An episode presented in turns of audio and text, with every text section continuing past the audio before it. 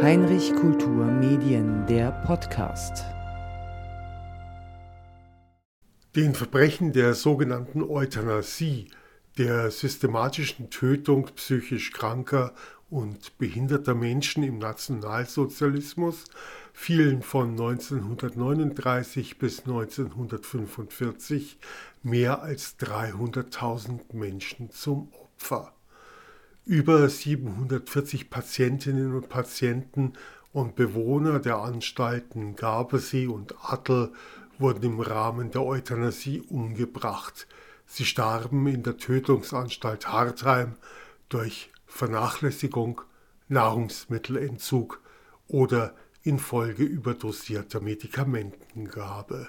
Dieser Menschen wird am Denkmal für die Opfer der nationalsozialistischen Gewaltherrschaft in Wasserburg durch die Nennung ihrer Namen gedacht. Gavesee und Adel gehörten zur Zeit des Nationalsozialismus nicht zu Wasserburg, aber nach der Gebietsreform trat Wasserburg in die Rechtsnachfolge ein. So Bürgermeister Michael Kölbel. Attel, Gabersee, das waren ja Teile äh, der Gemeinde Attel und die Gemeinde Attel ist aufgegangen in der Stadt Wasserburg. Wir sind die Rechtsnachfolger und diese Verantwortung haben wir wahrgenommen.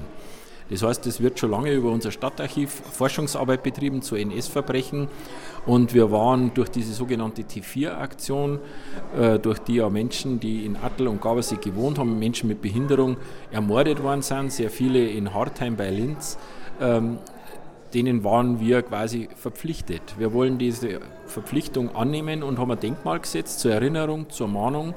Das Denkmal am Heiserer Platz kommt gut in der Bevölkerung an. Genau vor drei Jahren ist das Denkmal eröffnet worden. In der Zwischenzeit haben wir keine Veranstaltung machen können wegen Corona und deshalb holen wir das jetzt auch nach. Es kommt eigentlich gut an, die Gestaltung ist gelungen, glaube ich.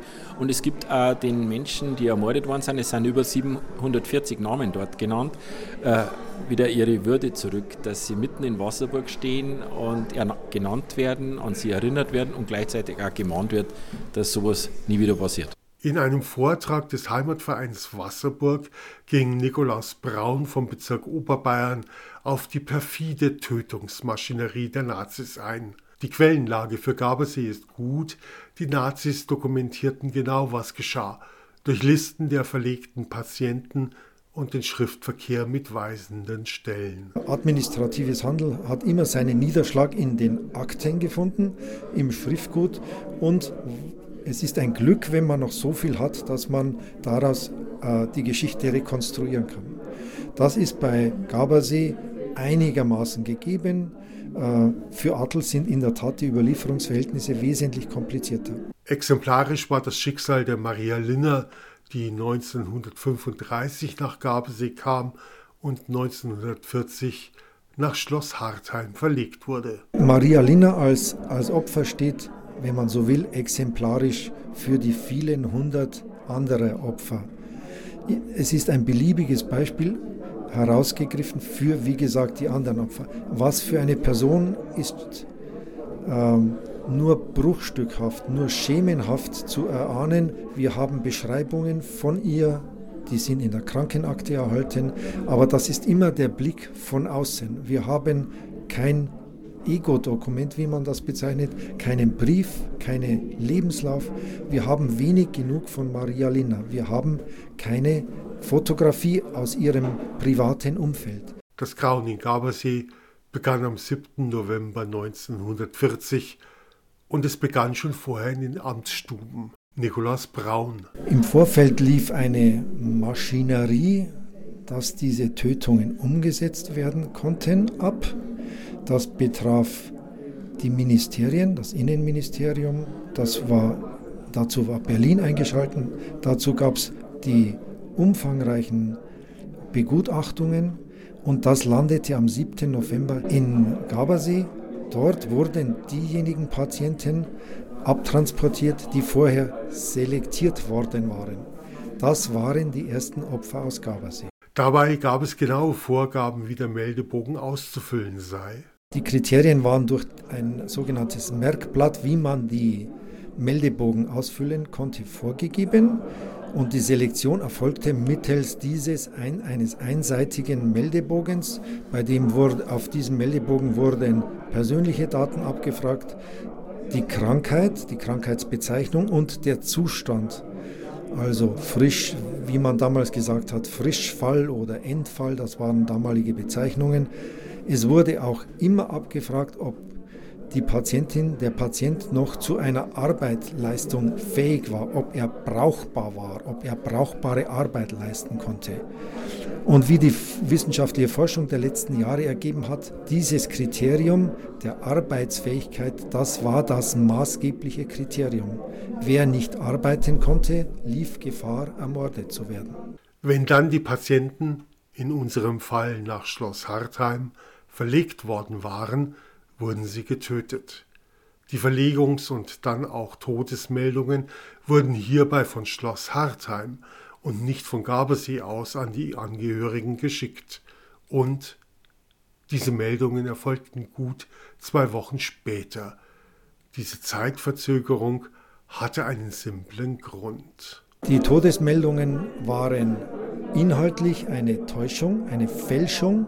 Der dort angegebene Todesgrund war eine Fälschung und die kamen deswegen aus den Tötungsanstalten, ähm, weil es so vorgeschrieben war durch das Innenministerium. Der Zeitraum zwischen tatsächlichem Tod und dem mitgeteilten Todesdatum betrug etwa 10 bis 14 Tage und für diese 10 bis 14 Tage wurde weiterhin Verpflegsgeld gezahlt und von, den, von der Tötungsmaschinerie, von der äh, dafür eingerichteten Tarnorganisation eingezogen, in Anspruch genommen. Hier wurde ein großer organisatorischer Aufwand betrieben, eine Art Abrechnungsstelle zu installieren, die diese Verpflegsgelder einzog. Mit diesen Geldern, und das ist das Prekäre an der Situation, mit diesen Geldern wurde die Tötungsmaschinerie finanziert. Zunächst mal wurden mit, mit diesen Geldern die Tötungsanstalten unterhalten